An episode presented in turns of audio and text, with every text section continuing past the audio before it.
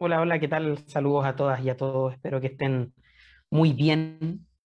Em, primero agradecer em, a todos quienes están participando y quienes se están sumando a la transmisión de, de el Facebook eh, y también em, eh, saludar a todos quienes eh, organizan este seminario. Hoy día me encomendaron hablar sobre la actividad física y el deporte adaptado para personas con discapacidad. Eh, y em, en primer lugar, eh, junto con haber agradecido a todos los participantes, me gustaría eh, también dar los agradecimientos a, a FAMS por organizar este tipo de actividad, sobre todo en un día tan importante como el día de hoy. Em, y a los participantes a, la, a Olimpiadas Especiales Chile, eh, a la Sociedad Chilena de la Actividad Física Adaptada y eh, también a ADACH eh, y también a Inclusive Sports que organizan esta actividad. Em, para comenzar voy a partir dando algunos datos que son importantes a mi parecer y les quiero presentar además un video. Em, bueno, en el mundo son más de mil millones de personas con discapacidad, que equivale al 15% de la población mundial, eh, según los datos de la Organización Mundial de la Salud, eh, y que esto corresponde, según lo que se plantea, a la minoría más grande de todas. Em, tema muy relevante, tema muy importante y tema que no podemos dejar de considerar desde ninguna arista, porque además este, eh, estas condiciones y este tipo de situaciones va a ir aumentando sobre todo en poblaciones eh, como las que tenemos en la actualidad, poblaciones muy longevas, que eh, van adquiriendo distintos grados de, eh, limitaciones producto de sus condiciones de salud y que va aumentando este porcentaje de la población. Les quiero dejar un video para interiorizar.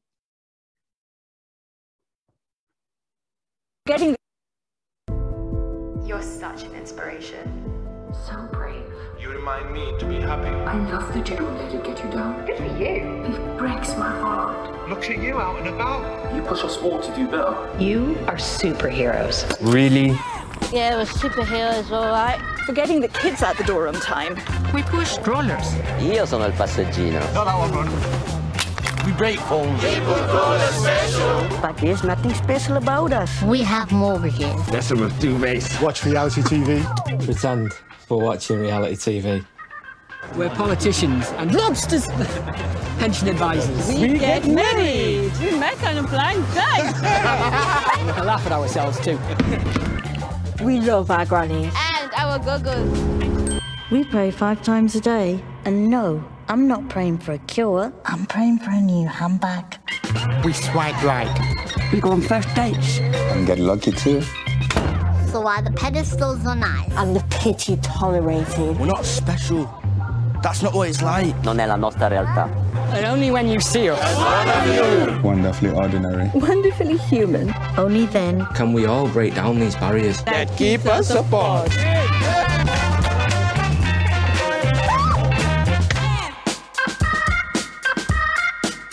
That's one billion people.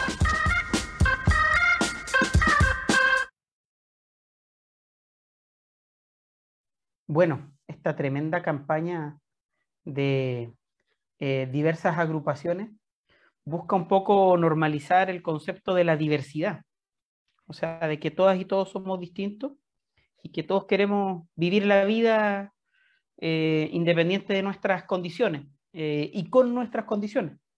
Por lo tanto, eso es muy relevante a la hora de pensar cualquier tipo de política, cualquier tipo de, de condición cualquier tipo de orientación, eh, sobre todo en población con discapacidad. En Chile, eh, según el segundo estudio nacional de la discapacidad, hablamos de que eh, existe aproximadamente 2.836.818 personas, que equivalen un poquito más que este 15%, equivalen al 16,7% de la población, y que el día de hoy además celebran el Día de las Personas con Discapacidad. es un tema muy relevante, Em, porque eh, junto con eh, requerir políticas, junto con requerir espacios, también requiere de un abordaje interdisciplinar.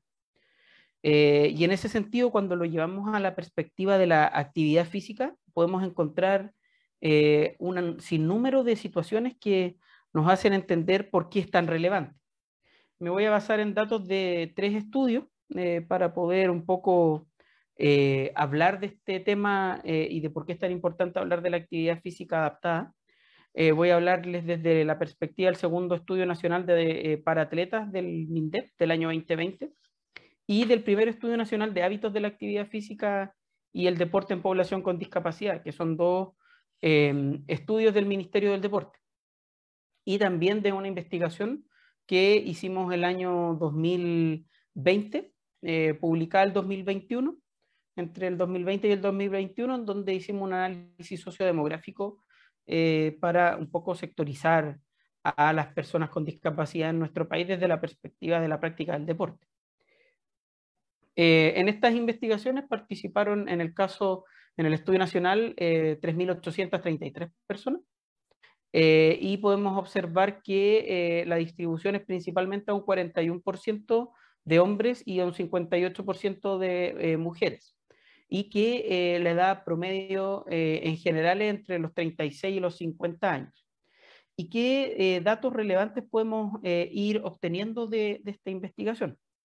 Lo primero, que es algo muy importante y que nos tiene que llamar la atención, pensando en que nosotros trabajamos en virtud de la práctica de la actividad física, es que, como se muestra ahí en la gráfica, el 63% de la población con discapacidad es inactiva en donde vemos que hay más mujeres inactivas con un 65% y 61% en el caso de los hombres.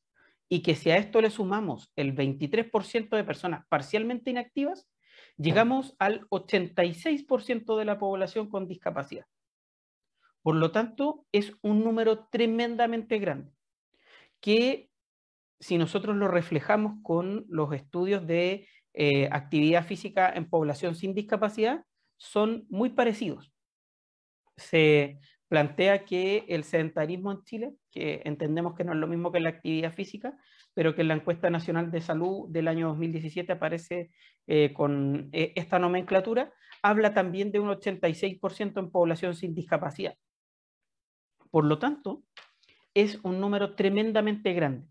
Y este tremendo número hay que eh, recalcarlo porque abre y da pie para que existan programas, promoción y distintos tipos de actividades vinculadas. ¿Ok? Los inactivos principalmente eh, están sobre los 70 años, por supuesto, pero se observa que si sacamos a la población de los 70 años, vamos a encontrar que la población entre los 36 años y los 60, o sea, población en edad adulta activa, es la mayor cantidad de personas con discapacidad que no realiza actividad física bajo los lineamientos de la Organización Mundial de la Salud, que nos hablan de 150 a 300 minutos de actividad física eh, de nivel eh, moderado durante la semana. Y en el caso de los parcialmente inactivos, vemos que los más inactivos en este caso serían los niños entre 13 y 17, adolescentes en realidad, y también la población hasta los 25 años. Por lo tanto, ahí podemos entender hacia dónde orientar nuestras fichas en este caso. Y en el ámbito recreativo, podemos observar desde este mismo estudio que el 80% no participa de ningún tipo de taller ni eventos de actividad física. Principalmente porque no tienen tiempo, porque no les interesa y debido a su condición de salud y o enfermedad. Por lo tanto, podemos comprender hacia dónde enfocar nuestros dardos cuando queremos plantear diversos tipos de objetivos. ¿Sí? Otro tema relevante es la cantidad de eh, población que lo practica respecto al género. Vemos que en el caso del deporte, y aquí ya nos enfocamos en el segundo estudio nacional de deportistas con discapacidad en el ámbito del, deporte, del paradeporte y en el análisis sociodemográfico que realizamos, vemos un sesgo en donde principalmente son hombres quienes practican deporte con discapacidad, cerca del 75% en ambos casos, 77 en nuestro estudio, 76 en el del ministerio, y 22,15 a 24% son mujeres. Por lo tanto, hay una desigualdad en la práctica, entendiendo, y como vimos en las gráficas anteriores, que la población de mujeres con discapacidad es más grande que la de los hombres. Y que también está muy vinculado a la discapacidad física en el paradeporte. O sea, más personas con discapacidad física son los que practican, ¿ok? En ambos estudios. Y se ve que es muy marginal la discapacidad intelectual, en este caso el 10%, en el caso de nuestra investigación no hubo ningún participante. Si lo llevamos un poco al entendido de que estamos en un eh, seminario vinculado a la discapacidad intelectual principalmente, aquí tenemos un problema mayor. ¿Ok? Y otro tema también relevante es dónde están las personas con discapacidad. En esta gráfica e imagen se puede observar que la gran mayoría se encuentra en la región metropolitana con un 53%, seguido de la región de Valparaíso con un 12% y la región de Concepción con un 9% que entre las tres llegan cerca del 70-75%. Por lo tanto, cuando nosotros vemos estas cifras, sabemos qué hay que hacer. ¿Y cuáles, qué herramientas tenemos para poder desarrollar este tipo de eh, intervenciones? Y aparece, ¿cierto?, una herramienta que es fundamental para nosotros, que es la Convención de los Derechos Humanos de las Personas con Discapacidad, y la relación que tiene con la práctica de la actividad física y el deporte. Para quienes no lo saben, y al principio del, del, seminario se comentó, la Convención de las Personas con Discapacidad eh, se desarrolló en el año 2006 y se abrió para firma el año 2007, el 30 de marzo, y es el primer y hasta el momento único documento legal de la Organización Mundial de la Salud que se enfoca exclusivamente en los derechos en general que después se fue eh, apalancando con los derechos vinculados hacia la educación inclusiva, hacia la inclusión laboral, y aparecen, por ejemplo, en este momento eh, los tratados de Kazán, eh, los objetivos del desarrollo sostenible y una serie de otras instancias. Pero este es el primero y el más importante. Y Chile lo ratifica el año 2008 y modifica su ley el año 2010. Y de este hay un artículo que es muy importante en el ámbito de la actividad física, que es el artículo 30, que nos habla de la participación en la vida cultural, en las actividades recreativas, el esparcimiento y el deporte. Y plantea que todos los estados partes que reconocen este, eh, eh, esta convención, entre ellos Chile, deben generar igualdad de condiciones en la vida cultural y medidas pertinentes para asegurar que las personas con discapacidad participen en todos estos espacios vinculados a lo cultural, lo recreativo y lo deportivo. Y en el punto 5, que es aún más potente, habla exclusivamente del deporte y propone que los participantes y quienes adoptan estas medidas deben alentar y promover la participación de las personas con discapacidad, asegurar que tengan oportunidad de organización y de participación efectiva, que tengan acceso a las instalaciones deportivas, asegurar que las niñas y los niños con discapacidad tengan las mismas condiciones desde la perspectiva de la organización, la participación y el acceso. Entonces, esto nos da pie para darle mucha fuerza a lo que necesitamos. ¿Y por qué? ¿Por qué se utiliza la actividad física y el deporte como una estrategia? Porque tiene cinco características que la hacen ser muy relevante. Primero, tiene un factor de socialización. Segundo, apoyan los grados de independencia. Tercero, empodera a las personas que participan. También genera una real inclusión y elimina los estigmas. Este cuadro explicativo es muy eh, bueno y nos muestra aquí eh, cómo una, eh, una práctica de deporte puede generar una orientación y transformarse en una herramienta para la inclusión. Voy a poner aquí un, en modo de puntero para que lo puedan observar. Primero, permite la reducción de la estigmatización.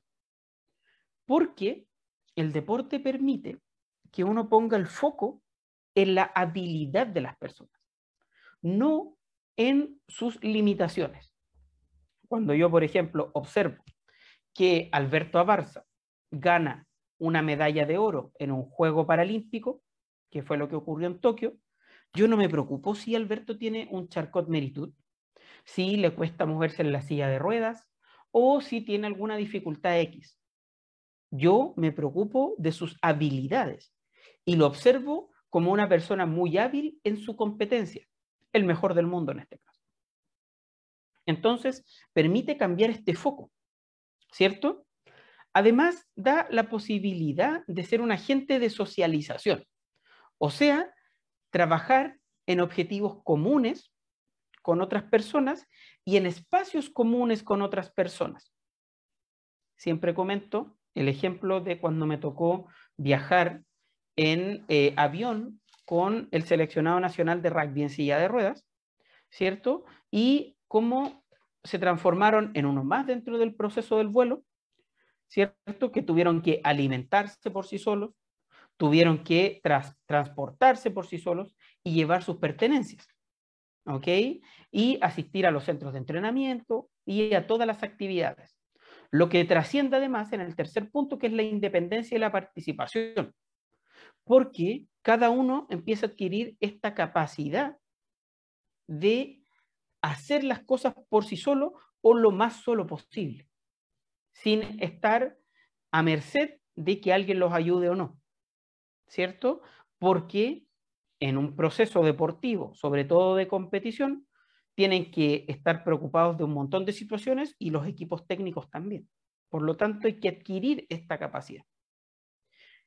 Lo que da la posibilidad de empoderarse y tomar las riendas del proceso y ver, como por ejemplo el día de hoy, el directorio del Comité Paralímpico de Chile está compuesto por cuatro personas en situación de discapacidad.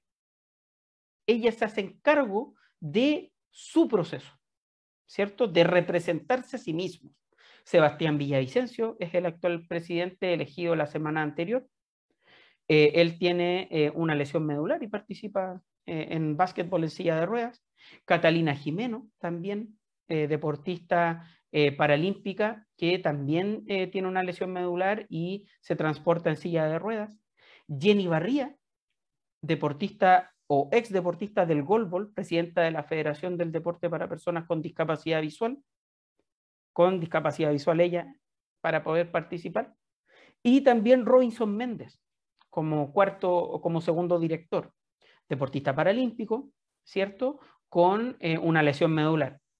Y también está ahí eh, el, el doctor Raúl Smith, que él es parte de este directorio. Entonces, se empoderan las personas con discapacidad a través de la práctica del deporte y genera finalmente una inclusión efectiva. Por lo tanto, las personas son parte de la sociedad, ¿cierto? Y aparecen en redes sociales, aparecen en promociones de empresas, aparecen en televisión y se logra lo que ocurrió, que por ejemplo los Juegos Paralímpicos se transmitieran por TVN, ¿cierto? Y además da la posibilidad de que todas estas eh, adquisiciones a través del deporte se transfieran al empleo, lo que permite que las personas con discapacidad puedan además desempeñarse en el ámbito laboral a raíz de lo adquirido en el deporte. Y podemos observar como, por ejemplo, Sebastián Villavicencio, él trabaja en la oficina de discapacidad del Bosque. Catalina Jimeno trabaja en el área de gestión de Teletón. Jenny Barría es masoterapeuta. Robinson Méndez trabaja para el IND, él es licenciado en Ciencias del Deporte.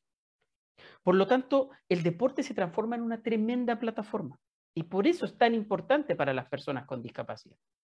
Y aparece este concepto que, eh, y además modelo, eh, que es el de la actividad física adaptada, que es el tema central de eh, esta presentación y que todo lo anterior era un poco la introducción para entender lo que es.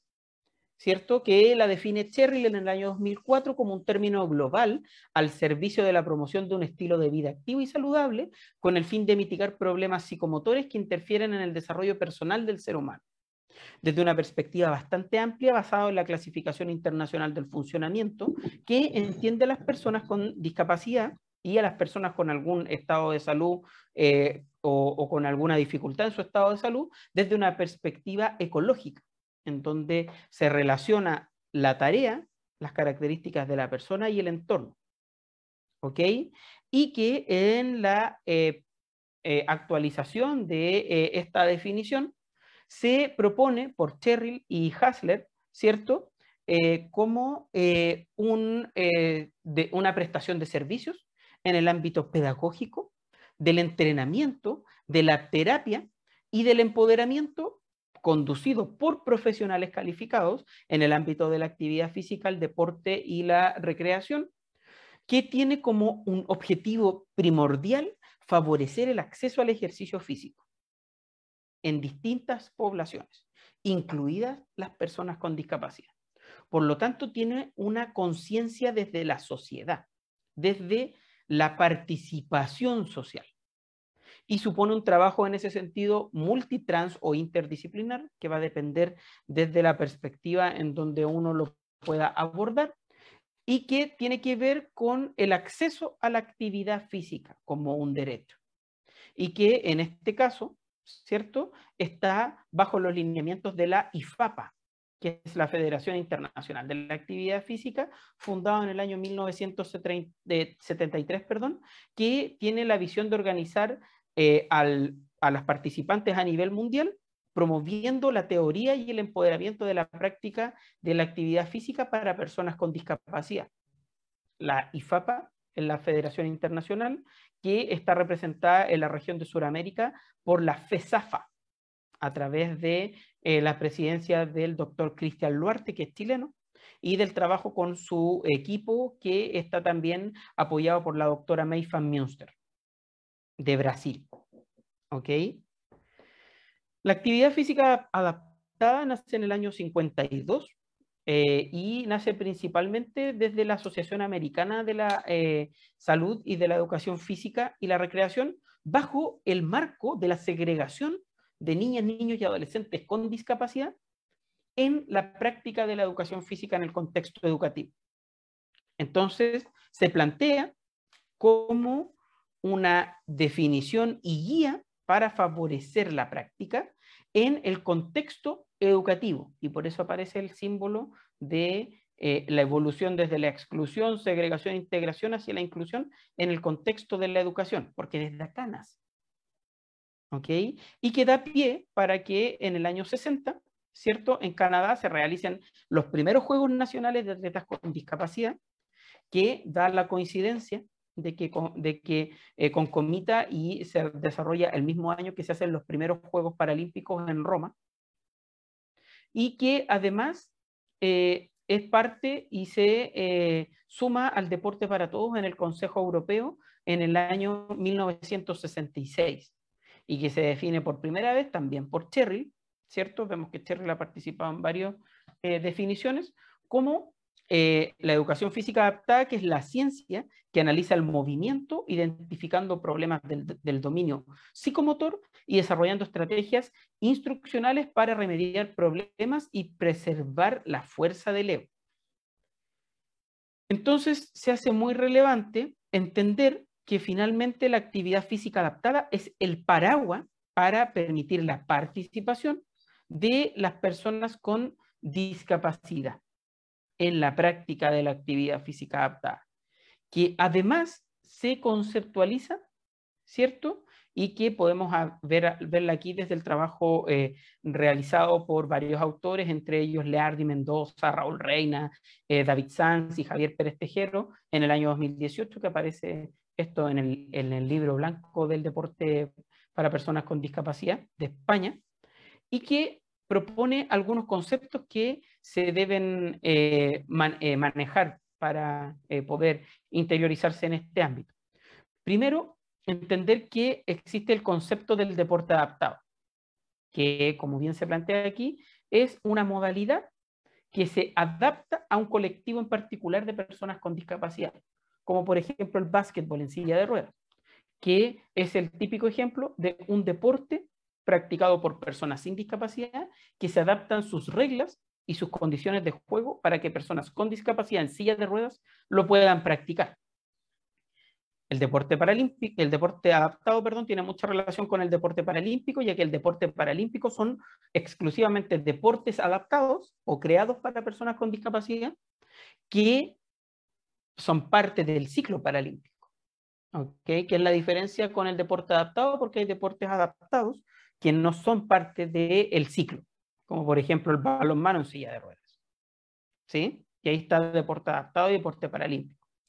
El deporte inclusivo que se refiere a la práctica deportiva en donde participan personas con y sin discapacidad, sin hacer diferencias en el reglamento.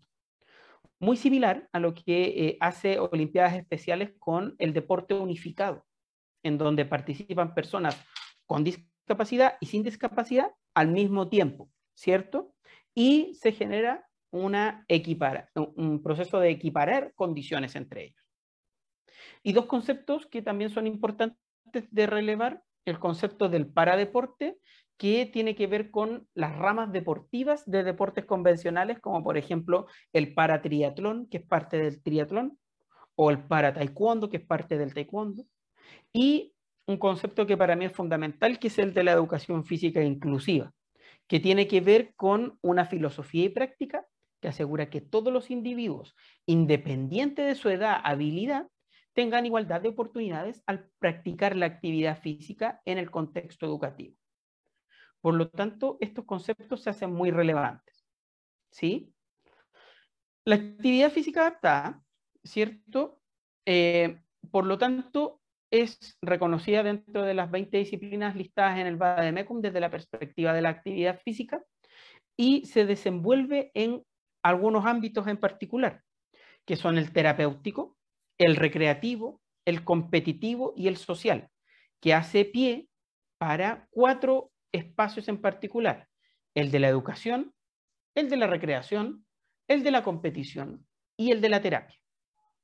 Cuando lo llevamos a la perspectiva de la educación, como por ejemplo la educación física inclusiva, va orientado hacia la formación de una persona desde una perspectiva integral, favoreciendo el desarrollo del niño o de la niña o del adolescente, ¿cierto? Y que en este caso, además, se suma a el trabajo en un contexto de escuela, en donde es dirigido por maestros en educación física o licenciados en ciencias de la actividad física y el deporte. Alumnos con necesidades educativas especiales son sus principales participantes y tiene una concepción holística. ¿Ok? Desde la perspectiva de la recreación, hablamos de el ocio y la práctica del tiempo libre, que en esta perspectiva habla desde un fin más eh, orientado hacia la diversión, hacia la actividad eh, liberadora. ¿Ok? Denme un segundo que está sonando aquí algo.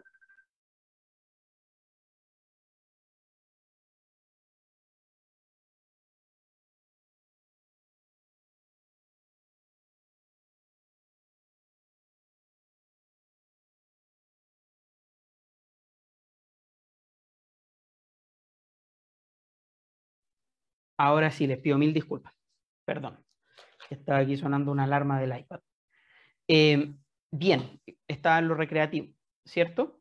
Que tiene una orientación hacia la actividad liberadora, la diversión, desde una, desde una concepción bastante hedonista, con la participación en distintos espacios, aquí ya fuera de la escuela, desde los clubes, las asociaciones, entidades deportivas, municipalidades, entidades privadas o al aire libre, y dirigido hacia cualquier tipo de participante. El aspecto de la competición, que es hacia donde uno principalmente orienta habitualmente el trabajo y cree que es el punto fundamental, ¿cierto? Y que lo que busca es conseguir el máximo desarrollo de capacidades motrices, dirigido por clubes deportivos, federaciones o asociaciones, por entrenadores hacia atletas y deportistas en una concepción de la búsqueda del alto rendimiento. Y por último, el espacio de la terapia, que tiene una eh, concepción hacia la salud, hacia la reeducación y que lo que busca es una finalidad desde lo funcional, en espacios hospitalarios o clínicos, dirigido por profesionales del área de la salud y con una concepción corporal desde la función, que por lo tanto nos hace entender la práctica de la actividad física, ¿cierto? Desde el concepto de la rehabilitación. Cuando lo llevamos al contexto de la CIF, que es la clasificación internacional del funcionamiento, que lo que busca es entender a una persona desde su condición de salud, su relación con las funciones corporales y las estructuras, la actividad y la participación social y los factores ambientales y personales, podemos observar que habitualmente es este el espacio en donde se desenvuelve la práctica de la actividad física desde la perspectiva de la adaptación, porque se entiende desde una concepción biologicista, desde una concepción biomédica, pero que la actividad física nos invita a entenderlo desde una concepción bastante más amplia, que tiene que ver con una concepción en donde podemos involucrar todos estos espacios para facilitar y favorecer la participación social y así dar pie para que las personas con discapacidad sean parte del de eh, espacio social. ¿Cuáles son los beneficios de la práctica de la actividad física adaptada? Tiene cuatro dominios principalmente, que tienen que ver con el dominio físico, que es el desarrollo de los componentes del de, eh, entrenamiento y de la actividad física, fuerza, resistencia, flexibilidad, control postural, etcétera, etcétera. Los psicológicos que tienen que ver con la reducción de la angustia, la ansiedad, la prevención de la depresión, la, la disminución de los niveles de estrés. Los sociales que tienen que ver con la mejora de la salud y de la calidad de vida, la promoción de la independencia y la autonomía personal. Y los beneficios generales que tienen que ver con la integración social y la promoción en el trabajo en equipo. Y junto a eso, además, tiene un valor social, que es el valor social del logro deportivo, que es donde yo dejo de ver a las personas con discapacidad como personas incapaces y las veo como un par. Y podemos observar varios ejemplos como Natalie Dutot, que con una amputación en su pierna, ¿cierto? participa de los Juegos de Beijing 2008 en aguas abiertas, compitiendo y clasificando por marca a nivel olímpico.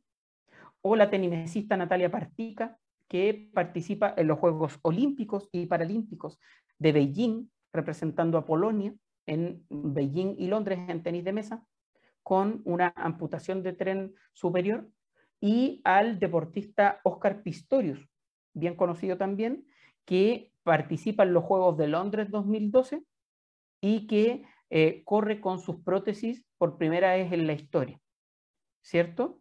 Y el atleta paralímpico, como dice, gracias al logro deportivo, deja de ser objeto de lástima para convertirse en un sujeto de admiración. ¿Sí?